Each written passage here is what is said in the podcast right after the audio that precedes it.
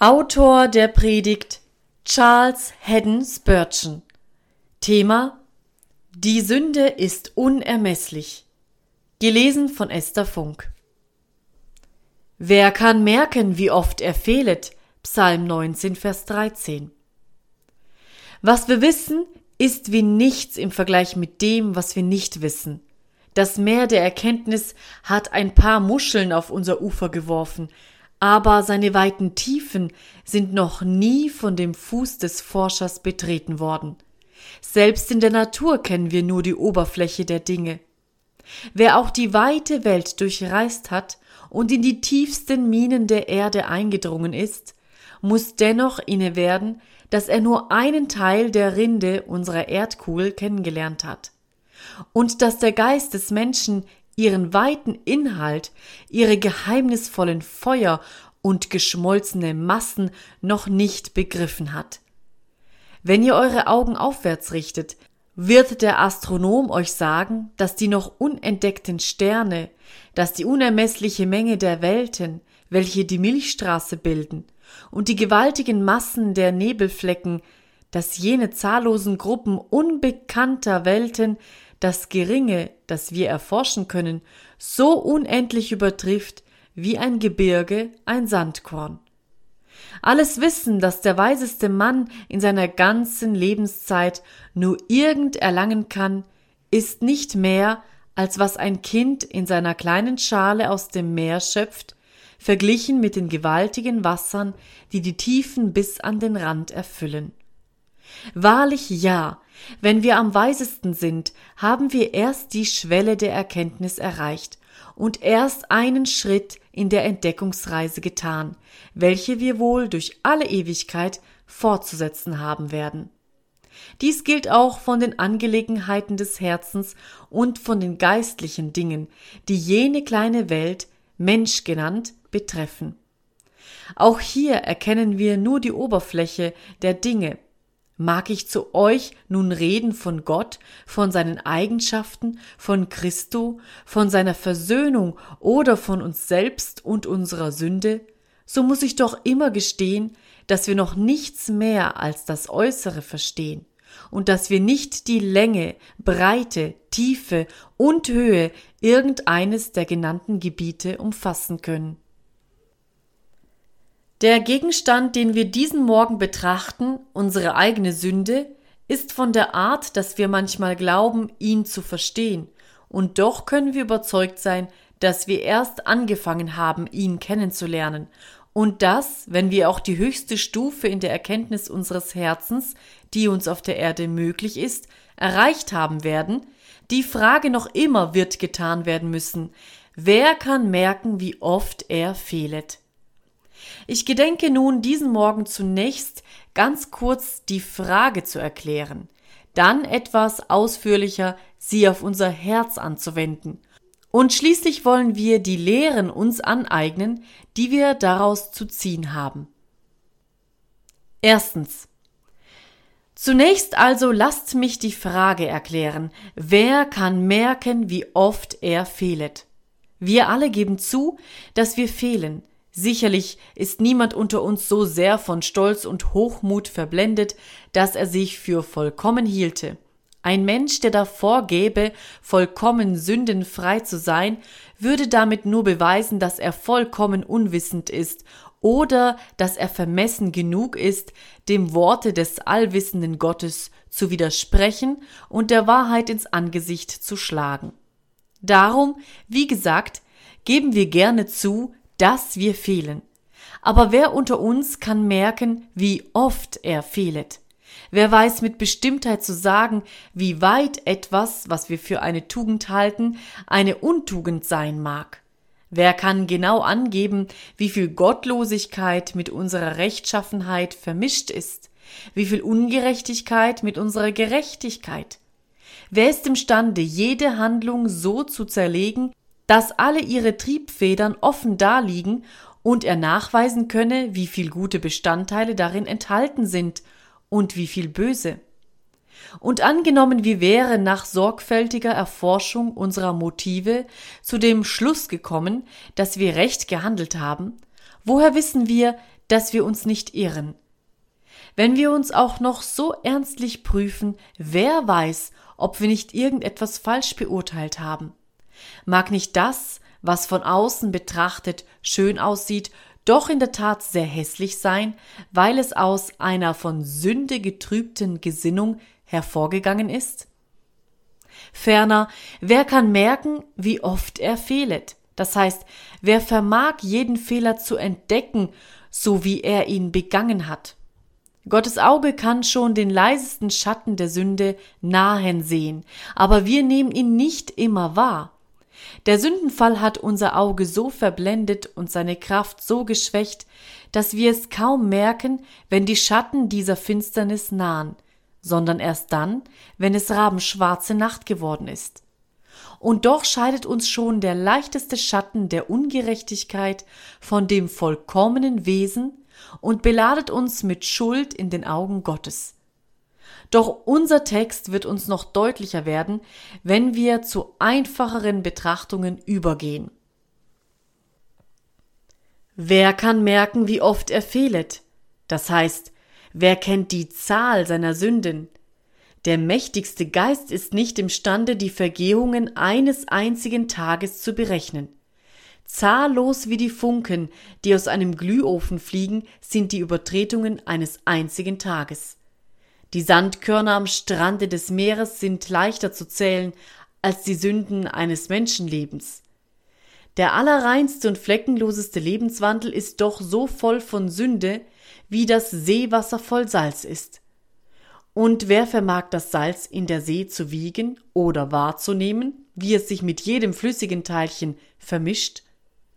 Doch wenn er auch das vermöchte, so könnte er doch nicht sagen, welch eine gewaltige Masse von Sünden unser ganzes Leben durchdringt und wie zahllos jene Worte, Werke und Gedanken des Ungehorsams sind, welche uns von Gottes Angesicht verstoßen haben und welche den Schöpfer bewegen, seiner eigenen Hände Werk mit Abscheu zu betrachten. Doch weiter könnten wir auch die Zahl menschlicher Sünden berechnen, Wer kann ihre Schuld begreifen? In Gottes Augen verdient die Schuld einer einzigen Sünde, und zwar einer solchen, die wir törichterweise eine kleine nennen, sein ewiges Missfallen. Ehe nicht diese eine Missetat mit Blut gesühnt ist, kann Gott nicht die Seele mit Wohlgefallen betrachten und sie mit Liebe umfangen. Wiewohl er den Menschen gemacht hat und unendlich gütig ist, so ist dennoch seine Gerechtigkeit so stark und streng und unbeugsam, dass er auch sein liebstes Kind von seinem Angesicht verstoßen muss, wenn eine einzige Sünde ohne Vergebung bliebe. O wie namenlos groß muss dann die Schuld sein, die Abscheulichkeit der schändlichen Empörung, welche der Mensch gegen seinen weisen und gnädigen Schöpfer begonnen und durchgeführt hat. Die Sünde ist bodenlos tief wie die Hölle, noch nie, meine Brüder, hat ein Mensch gelebt, der wirklich wusste, wie viel Schuld auf ihm lag. Denn einer, dem alle seine Schuld bewusst ist, muss die Hölle im Busen tragen. Ja, oft scheint es mir, dass auch die Verdammten selber die ganze Größe ihrer Missetaten nicht wissen können, oder auch ihr Ofen würde siebenmal heißer werden, und die glühenden Ströme Toffets müssten sich unendlich vertiefen. Die Hölle, die in einem einzigen bösen Gedanken schlummert, ist unaussprechlich undenkbar. Gott allein kennt die Nacht, die grausenhafte Nacht der Finsternis, die in dem Gedanken des Bösen enthalten ist. Noch auf einen anderen Gedanken leitet uns unser Text. Welcher Mensch weiß, wie sehr seine Schuld durch besondere Umstände erschwert wird? Beantworte ich die Frage zunächst für mich selbst, so fühle ich wohl, dass ich nicht merken kann, wie oft ich in meinem Berufe als ein Prediger des Evangeliums gefehlt habe. An einen Ort gestellt, wo große Massen meinem Wort zuhören, erscheint mir die Verantwortung, die auf mir ruht, so furchtbar, dass mir der bloße Gedanke daran wie ein Berg auf der Seele lastet. Zu Zeiten habe ich gedacht, wenn ich nur wie Jonas ein Schiff nehmen und dem Werke entfliehen könnte. welches Gott mir auferlegt hat. Denn ich bin mir's bewusst, dass ich ihm nicht so gedient habe, wie ich es hätte tun sollen.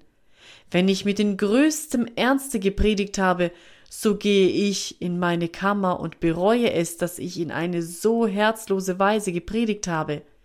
Wenn ich über Seelen geweint und im Gebet für sie gerungen habe, so habe ich doch das Bewusstsein, dass ich nicht so mit Gott gerungen habe, wie ich hätte tun sollen, dass mir ihr Seelenheil nicht so zu Herzen gegangen ist, wie es hätte geschehen sollen.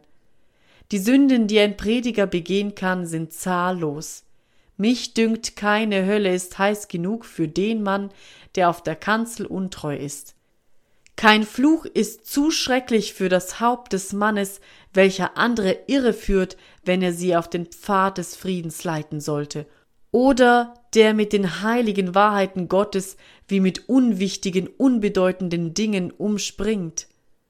Fragt einen Prediger des Evangeliums, welchen ihr wollt, ist er wirklich ein Mann voll heiligen Geistes, so wird er euch sagen, dass ihn der feierliche Ernst seines Amts oft so niederdrückt, dass er lieber das Werk aufgeben möchte, wenn er es wagen dürfte, dass wenn nicht etwas Übernatürliches mit im Spiele wäre, ein geheimnisvoller Impuls, der ihn vorwärts drängt, er die Hand vom Fluge ziehen und das Feld anderen überlassen würde. Herr, erbarme dich deiner Prediger, denn wir vor allen anderen Menschen haben Not, um Erbarmen zu rufen.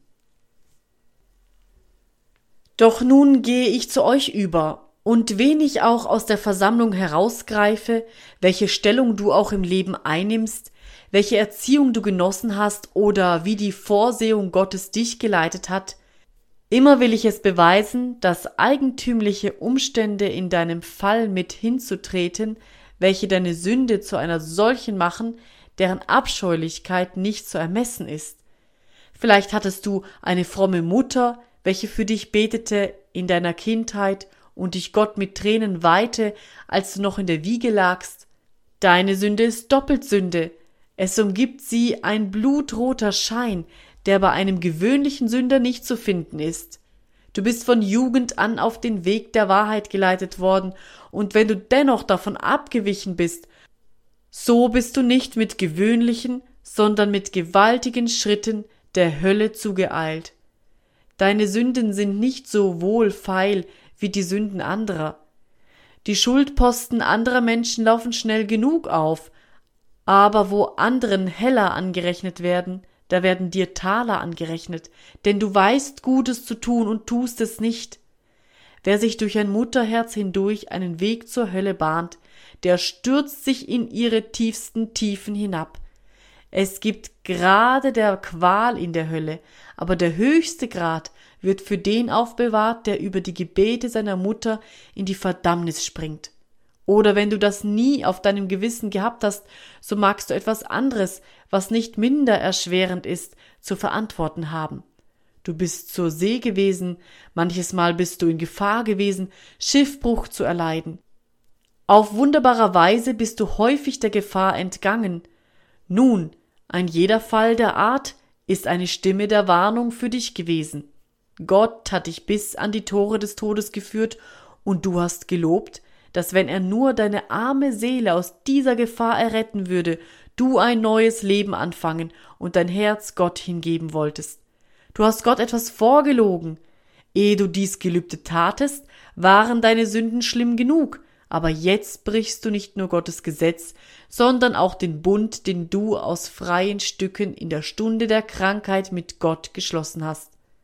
Vielleicht sind einige von euch mit dem Pferd gestürzt oder vom Fieber ergriffen worden oder auf anderer Weise bis an den Rand des Grabes gekommen. Oh, wie ernst ist nun euer Leben. Wer in der Schlacht bei Balaklava mitgefochtet hat und doch lebendig wieder heimgekehrt ist, lebendig geblieben, wo Hunderte fielen, sollte sich von dem Augenblick an als Gottes Eigentum im besonderen Sinne betrachten, erhalten in besonderen Gefahren um den Herrn nun auch mit besonderer Treue zu dienen. So seid auch ihr dem Tode entronnen, wenn nicht auf ebenso wunderbarer Weise, doch durch ebenso wunderbarer Güte Gottes. Doch sündigt ihr nun, so wird eure Schuld unendlich erschwert, und jedes Vergehen wird gottlos über alle Maßen. Aber so könnte ich durch die ganze Versammlung gehen und ein Beispiel nach dem anderen anführen. Du bist Vater, so werden deine Sünden von deinen Kindern nachgeahmt werden. Du kannst ihre Größe nicht ermessen, denn es sind Sünden, vor deren Augen begannen, die dir die teuersten auf Erden sind. Du bist Beamter, auch deine Sünden haben eine besonders grelle Farbe, denn du bist in einer Stellung, in welcher dein Verhalten beobachtet wird. Andere richten sich nach dem, was du tust, und entschuldigen sich mit dem Beispiel, welches du gibst. Hier ist ein anderer, der kein Staatsbeamter ist und von dem überhaupt nur wenig Menschen in der Welt etwas wissen. Aber du hast dagegen besondere Gnade von Gott empfangen. Du hast herrliche Stunden in der Gemeinschaft mit dem Heiland genossen. Du warst arm, aber er hat dich reich gemacht, reich im Glauben. Wenn du dich nun wieder ihm empörst, so sind deine Sünden doppelt groß. Die Sünden der Lieblinge Gottes, das sind Sünden in der Tat. Missetaten von solchen begannen, die zum Volk Gottes gehören, sind Berge hoch und reichen bis an den Himmel. Wer kann denn merken, wie oft er fehlet? Die Zahl seiner Sünden, ihre Schuld und was ihre Schuld noch erhöht, Herr, prüfe du uns und erfahre, wie wir es meinen. Zweitens. Nachdem ich also meinen Text in der Kürze erklärt habe, so lasst mich ihn nun zweitens auf unser Herz anwenden, wozu mir Gott, der Heilige Geist, helfen wolle. Wer da wissen will, wie oft er fehle, der muss zuerst verschiedene Geheimnisse erforscht haben. Und doch ist ein jegliches dieser Geheimnisse über sein Wissen erhaben, und folglich muss ihm auch die ganze Tiefe seiner Schuld immer da verborgen bleiben. Das erste Geheimnis, das ein solcher Mensch verstehen muss, ist der Sündenfall. Wenn ich nicht weiß, wie sehr all meine Kräfte erniedrigt und verderbt sind, wie durch und durch verkehrt mein Wille ist, wie weit mein Verstand die rechte Bahn verlassen hat, und wie sehr die Lust der Sünde mein ganzes Herz durchdringt? Wenn mir das alles nicht bekannt ist, so kann mir auch nicht der ganze Umfang meiner Schuld bekannt sein. Hier wird ein Stück Eisen auf den Amboss gelegt. Es wird wacker mit Hämmern bearbeitet. Tausend und abertausend Funken fliegen umher. Nun denkt, es wäre möglich, jeden Funken zu zählen, wie er vom Amboss fällt. Ist es aber euch möglich, die Zahl der ungeborenen Funken zu erraten, die noch verborgen in der Masse des Eisens schlummern? Seht, Brüder, eure sündliche Natur ist gleich jenem glühenden Eisenstabe. Die Versuchungen sind die Hämmer. Eure Sünden sind die Funken. Könntet ihr sie zählen, was ihr doch nicht könnt? So wüsstet ihr damit doch noch nicht die Zahl der ungeborenen Missetaten, dieser Sündenkeime, die in euren Herzen liegen. Und doch müsst ihr auch dies wissen, ehe ihr die ganze Sündhaftigkeit eurer Natur begreifen könnt. Unsere offenbaren Sünden sind wie die Probe des Getreides, welches der Landmann zum Markt bringt. Daheim hat er seine Scheunen davon voll. Die gottlosen Taten, die wir sehen, sind wie das Unkraut, das auf der Oberfläche des Bodens wächst aber mir ist gesagt worden, und ich habe es selbst gesehen, dass wenn man sechs Fuß tief in die Erde gräbt und frisches Land aufwirft, man auch in dieser Erde sechs Fuß tief unter der Oberfläche den Samen des Unkrauts findet, welches dem Boden eigentümlich ist. So müssen auch wir nicht nur an die Sünden denken, die auf der Oberfläche wachsen, sondern könnten wir unser Herz bis zu seinem Mark und Mittelpunkt umwenden so würden wir es ebenso von Sünde durchdrungen finden, wie jeder Teil einer Leiche voll Würmer und Verwesung ist. Ja, so ist es. Der Mensch ist durch und durch faul und verdorben. Seine ganze Seele ist von Natur so erniedrigt und verderbt, dass keine Beschreibung, selbst die nicht, welche Gott eigens Wort von ihm macht, hinreicht, die ganze Erniedrigung und Verworfenheit derselben zu enthüllen.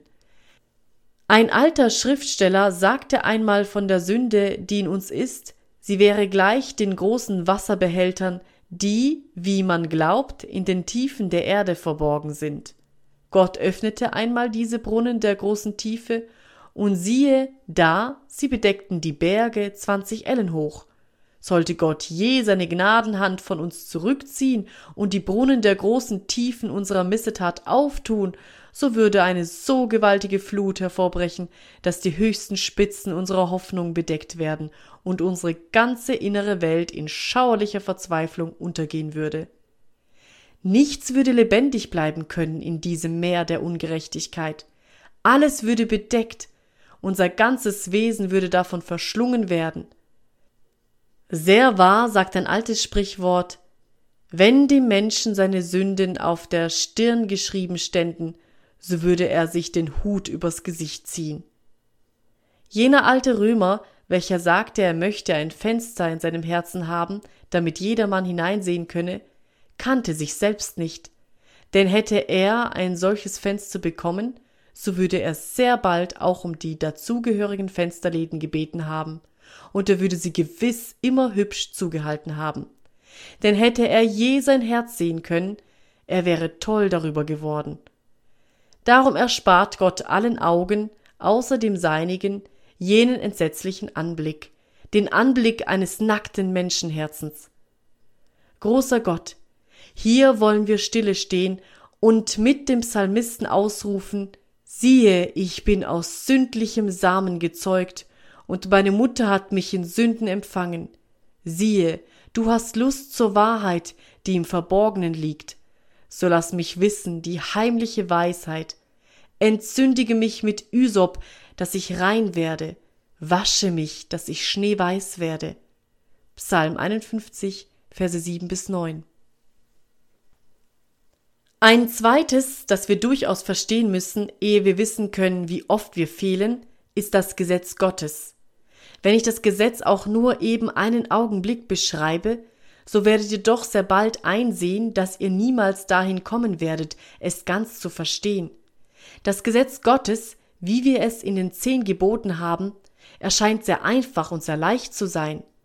Versuchen wir es aber einmal auch nur, diese einfache Vorschriften im Leben auszuüben, so finden wir bald, dass es uns ganz unmöglich ist, sie ganz zu befolgen. Noch größer aber wird unser Erstaunen, wenn wir entdecken, dass das Gesetz nicht bloß meint, was es ausdrücklich sagt, sondern dass es auch einen geistlichen Sinn hat, eine verborgene Tiefe des Inhalts, die wir beim ersten Blick nicht wahrnehmen.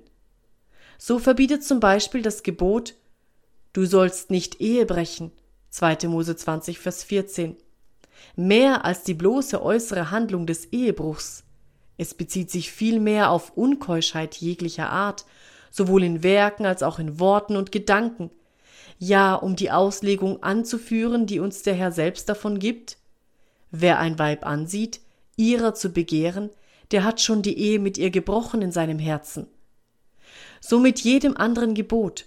Der äußere Buchstabe ist nichts, verglichen mit dem Geiste des Gottes, mit der ganzen ungeheuren Ausdehnung und der außerordentlichen Strenge der Regel. Die Gebote sind, wenn ich so sagen darf, gleich den Sternen. Mit dem bloßen Auge gesehen erscheinen es nur glänzende Punkte zu sein. Könnten wir näher an sie herantreten, so würden wir finden, dass sie ungeheure Welten sind, größer noch als unsere Sonne, so gewaltig wie diese auch ist. So ist es auch mit dem Gesetze Gottes. Es erscheint nur wie ein leuchtender Punkt, weil wir es in der Entfernung sehen. Kommen wir aber näher heran, treten wir auf den Standpunkt Christi und betrachten das Gesetz, so wie es ihm erschien, dann finden wir, dass es unermesslich in seiner Ausdehnung ist. Von aller Vollkommenheit habe ich ein Ende gesehen, aber dein Gebot ist unbeschränkt. Psalm 119, Vers 96.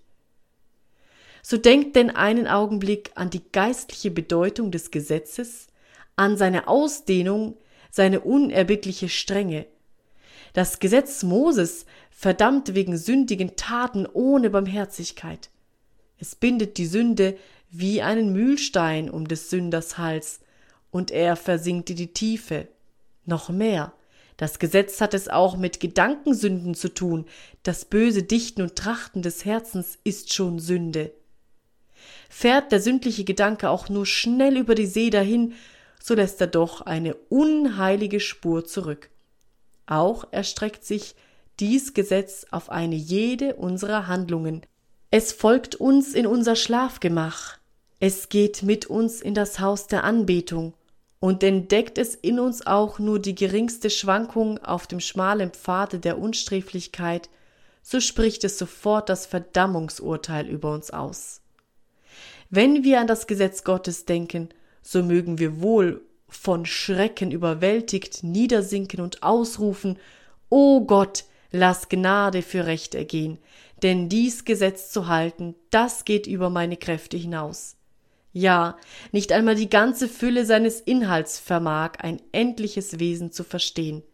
Darum, o oh Gott, reinige uns von unseren verborgenen Fehlern, mache uns selig durch deine Gnade, denn durch das Gesetz können wir nimmermehr selig werden. Doch wenn wir auch diese beiden Dinge wüssten, so könnten wir dennoch die Frage unseres Textes nicht beantworten. Denn wollen wir unsere Fehler verstehen, so müssen wir auch Gottes Vollkommenheiten begreifen können. Wollen wir klar erkennen, wie schwarz die Sünde ist, so müssen wir wissen, wie hell es in Gott ist. Erst durch den Gegensatz sehen wir recht genau, wie die Dinge beschaffen sind. Ihr habt vielleicht einmal ein Stück Leinen von blendendem Weiß gesehen und ihr dachtet, es könne keine weißere Farbe geben. Allein man brauchte nur ein anderes Stück daneben zu legen und es zeigte sich sehr bald durch den Gegensatz, dass das Zeug doch noch mehr ausgebleicht werden könne, dass es noch nicht den höchsten Grad der Reinheit erreicht hatte. So entdecken auch wir, wenn wir uns mit den Aposteln vergleichen, dass wir nicht so sind, wie wir sein sollen. Aber könnten wir uns der ungetrübten Reinheit Gottes nahen? Oh, was für Flecken würden wir da erst an uns wahrnehmen. Wie würde der glänzende Hintergrund der unbefleckten Heiligkeit Gottes die Schwärze unseres besudelten Herzens offenbaren? Willst du deine eigene Befleckung kennenlernen, so muss dein blödes Auge erst in den unaussprechlichen Glanz der Herrlichkeit Gottes blicken ihn, vor dem die Himmel nicht rein sind, unter dessen Heiligen keiner ohne Tadel ist. Ihn musst du erst kennen, ehe du dich selber kennen kannst. O so hoffe denn nicht, dass du jemals einen vollkommenen klaren Blick in die Tiefen deiner Sünden erlangen wirst.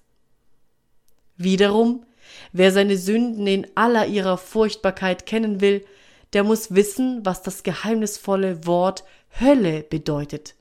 Er muss erst jenen glühenden Boden betreten, er muss in jener verzehrenden Flamme stehen, ja, er muss ihre Glut empfinden, er muss das Gift der Verdammnis fühlen, wie es in jeder Ader rollt.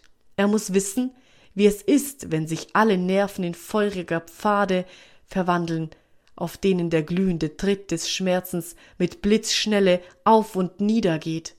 Er muss wissen, wie lang die Ewigkeit ist, er muss die unaussprechlichen Qualen des ewigen Zornes Gottes kosten, welcher auf den Seelen der Verlorenen ruhen wird.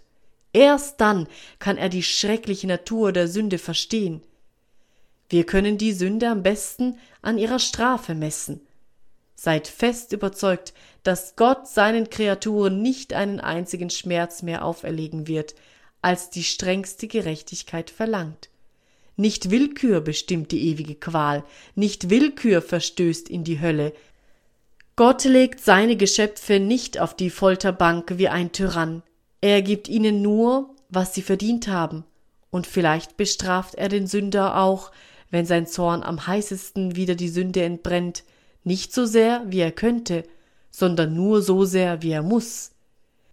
Jedenfalls wird kein Tropfen Wermut mehr in dem Becher der Verdammnis sein, als die strengste Gerechtigkeit durchaus erfordert. Wenn du aber, o oh mein Gott, deine eigenen Geschöpfe in einen Pfuhl, der mit Feuer und Schwefel brennt, werfen musst, wenn verlorene Seelen in bodenlose Tiefe versinken müssen, oh, welch ein entsetzliches Ding muss dann die Sünde sein. Ich kann jene Qual nicht begreifen, darum kann ich auch die Schuld nicht verstehen, die sie verdient.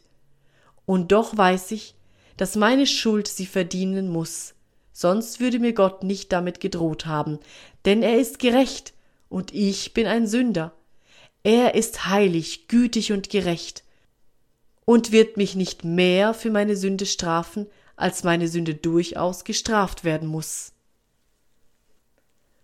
Und nun lasst mich noch einen Versuch machen, die Frage unseres Textes auf unsere Herzen anzuwenden. Georg Herbert sagt sehr treffend, wer wissen will, was Sünde ist, der eile nach Gethsemane und sehe hier einen Mann, der so mit Schmerzen ringt, dass sein ganzes Haupt, sein Haar und sein Gewand mit Blut benetzt ist. Die Sünde war es, die also auf ihm lastete. Die Sünde war es, die den Schmerz wie ein hungriges Raubtier durch alle seine Adern jagte. Ja, wir müssen Christum sehen, wie sein Schweiß in großen Blutstropfen zur Erde fällt. Wir müssen ihn anblicken, wie der Speichel über seine Wangen rinnt und wie sein Rücken von der blutigen Geißel zerrissen wird. Wir müssen ihm folgen auf seinem Leidenswege durch Jerusalem. Wir müssen ihn dahinsinken sehen unter der Last seines Kreuzes. Wir müssen ihn betrachten, wie die Nägel durch seine Hände und durch seine Füße dringen und wie er mit den Qualen des Todes ringt. Wir müssen die Bitterkeit der Wermut und der Galle kosten. Wir müssen wie er von der großen Finsternis umhüllt werden, und unsere Seele muss sehr betrübt sein bis an den Tod. Wir selber müssen jenen Schrei ausstoßen, bei dem die Erde erbebte. Lama Sabachthani. Wir müssen wie er das ganze Gericht des Zornes des Allmächtigen fühlen, wir müssen den Becher der Leiden bis auf die Hefen austrinken und wie Jesus rufen, es ist vollbracht. Erst dann können wir wissen, wie oft wir gefehlt haben und welche Schuld auf uns ruht. Aber das können wir nicht, das wollen wir nicht, denn wer möchte leiden, wie Jesus litt? Wer möchte alle die Schmerzen ertragen, die er ertragen musste? Nein, gelobt sei sein Name, er hat für uns gelitten. Er hat den Becher geleert. Es braucht niemand mehr am Kreuz zu sterben. Ausgelöscht sind die Flammen der Hölle für jeden wahren Gläubigen. Gott zürnt nicht mehr über sein Volk, denn er, Christus, hat die Sünde durch sein eigenes Opfer abgetan. Und doch wiederhole ich es, ehe wir begreifen können, was das Wort Sünde bedeutet, müssen wir erst den ganzen Umfang des schrecklichen Zornes Gottes begreifen, den Jesus zu erdulden hatte. Ja, wer kann merken, wie oft er fehlet? Drittens. Gebt mir nur noch einige Augenblicke Gehör, wenn ich nun zur praktischen Anwendung unseres Gegenstandes übergehe und die Lehren kurz berühre, die wir daraus zu ziehen haben. Die erste Lehre ist die, wenn es also ist, wie töricht ist es dann, wenn wir durch unsere eigene Gerechtigkeit selig zu werden hoffen? Kommt hierher, die ihr auf euch selbst vertraut. Seht den Sinai, wie er ganz in Rauch gehüllt ist und zittert und verzagt. Ihr sagt, ihr habet gute Werke. O wehe, eure guten Werke sind böse. Aber habt ihr denn keine bösen? Wollt ihr es bestreiten, dass ihr gesündigt habt? Ach, mein Zuhörer, bist du so betört zu sagen, alle meine Gedanken sind keusch gewesen, alle meine Wünsche himmlisch und alle meine Handlungen rein? O Mensch, wenn auch das alles wahr wäre, wenn du keine Begehungssünden getan hättest, wie steht es denn aber mit den Unterlassungssünden? Hast du alles getan, was Gott und dein Nächster von dir verlangen konnten? O diese Unterlassungssünden, die Hungrigen, die du nicht gespeist, die Nackenden, die du nicht gekleidet, die Kranken und Gefangenen, die du nicht besucht hast. Bedenke, dies sind die Sünden, um deren Willen die Böcke an der linken Hand stehen müssen. Nicht um des Willen, dass sie getan, sondern um des Willen, dass sie nicht getan. Dass sie unterlassen haben, werden diese in den feurigen Pfuhl geworfen werden. O mein Zuhörer, Höre auf, dich zu rühmen. Reiße diese stolzen Federn aus deinem Helmbusch. Du Empörer, komm nur, wie du bist. deine Herrlichkeit in den Kot getreten und dein schönes Gewand besudelt, und bekenne jetzt, dass du keine eigene Gerechtigkeit hast, sondern dass du über und über unrein und mit Sünde bedeckt bist. Würden wir nur diese eine Wahrheit aus unserer Betrachtung lernen, so hätten wir uns nicht umsonst heute Morgen versammelt, und jeder, der sie gelernt hat, würde gesegnet von hinnen gehen. Aber wir wollen noch eine andere Lehre daraus ziehen. Wie vergeblich ist es, wenn wir durch unsere Gefühle selig zu werden hoffen. Wir haben in unseren Gemeinden mit einer neuen Art von gesetzlichem Wesen zu kämpfen. Es gibt Männer und Frauen unter uns, welche der Meinung sind, dass sie nicht eher an Christum glauben dürfen, als bis die Angst, die sie über ihre Sünde fühlen, eine außerordentliche Hölle erreicht hat. Sie denken, dass ihr Schmerz erst sehr stark werden muss, dass sie von dem Gefühl des Verlangens nach Gnade erst in hohem Maße durchdrungen sein müssen, ehe sie es wagen dürfen, zu Christo zu kommen. O Sünder, wenn du nicht selig werden willst, bis du deine ganze Schuld kennst, so wirst du nie selig werden, denn du wirst nie ihren ganzen Umfang kennenlernen. Ich habe dir gezeigt, dass es völlig unmöglich ist, dass du jemals imstande sein solltest, alle Höhen und Tiefen deines verlorenen Zustandes zu ermessen. Mensch, versuche es nicht, durch deine Gefühle selig zu werden. Komm und ergreife Christum, gerade wie er ist, und komm zu ihm grad wie du bist. Aber darf ich denn kommen? Bin ich denn eingeladen? Ja, gewiss, denn wer da will, der komme. Offenbarung 22, 17. Glaube nicht, dass die Einladungen des Evangeliums nur auf gewisse Personen beschränkt sind. Nein, sie sind an jedermann ohne Unterschied gerichtet. Es ist die Pflicht jedes Menschen, an den Herrn Jesum Christum zu glauben. Es ist jedes Menschen heiligste Pflicht, sein Vertrauen auf Christum zu setzen. Nicht, weil er das oder jenes ist oder nicht ist, sondern weil Gott es befohlen hat. Das ist sein Gebot, dass wir glauben an den Namen seines Sohnes Jesu Christi. Glaube dem Worte der Verheißung. Hat uns denn nicht Gott seinen Sohn geschenkt? Traue jetzt auf sein kostbares Blut, so bist du gerettet und wirst sein Angesicht in der Herrlichkeit sehen. Gib die Hoffnung auf, durch Gefühle selig zu werden, denn vollkommene Gefühle kannst du nicht haben, und eine vollkommene Erkenntnis deiner Schuld ist dir völlig unerreichbar. Komm nur zu Christum mit deinem harten Herzen, bring es zu ihm, und er wird das harte Herz hinwegnehmen. Komm nur, armes, steinhartes Gewissen, komm, arme, eiskalte Seele, komm, wie du bist. Er wird dich erwärmen, er wird das Eis mit seiner Liebe zerschmelzen. Noch eine andere Folgerung, und wie gerne schließen wir damit, ist die, was muss das für eine Gnade sein, welche Sünde vergeben kann? Sünde so groß, dass auch der mächtigste Geist ihre schreckliche Natur in ihrem ganzen Umfang nicht begreifen kann. O ich weiß, meine Sünden reichen von dem Osten bis zu dem Westen, sie sind Berge hoch, sie reichen bis an den Himmel. Aber gepriesen sei der Name Gottes, das Blut Christi hat einen noch weiteren Umfang als meine Sünde. Dies uferlose Meer des Verdienstes Christi ist tiefer als der Abgrund meiner Schuld. Meine Sünde ist groß, aber sein Verdienst ist noch größer. Ich kann meine Schuld nicht denken, viel weniger sagen, aber das Blut Jesu Christi des Sohnes Gottes macht rein von aller Sünde. Unendlich ist die Schuld, aber unendlich ist auch die Gnade. Unermesslich sind meine Vergehungen, aber auch unermesslich das Verdienst, welches sie alle bedeckt. Und wenn auch deine Sünden höher wären als des Himmels Dom, Christus ist höher denn der Himmel. Die Himmel der Himmel fassen ihn nicht. Wären deine Sünden auch tiefer als der Abgrund der Hölle, Christi Versöhnungswerk reicht noch tiefer hinab, denn er stieg tiefer hinab, als je ein Mensch gestiegen, ja, tiefer als die Verdammten in ihrer Qual, denn Christus versank bis in die äußerste Tiefe der Strafe und tiefer können auch deine Sünden nicht dringen. O unumschränkte Liebe, die alle meine Schuld bedeckt, mein armer Zuhörer, glaube jetzt an Christum. Gott helfe dir zu glauben. Der Heilige Geist mache dich jetzt fähig, auf Jesum zu vertrauen. Du kannst dich nicht selig machen. Wer das glaubt, der betrügt sich. O ergib dich, lass ab von dir selber und ergreife Christum. So wie du bist, falle in seine Arme.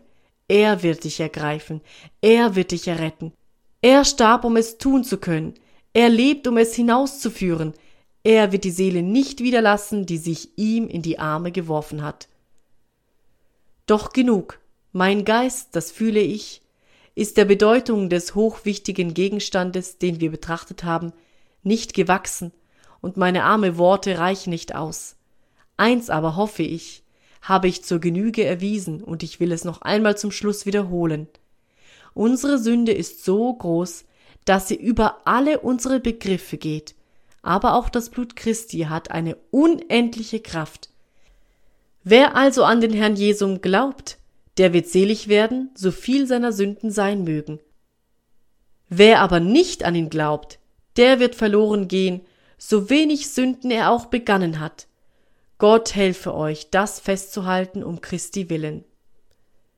Amen.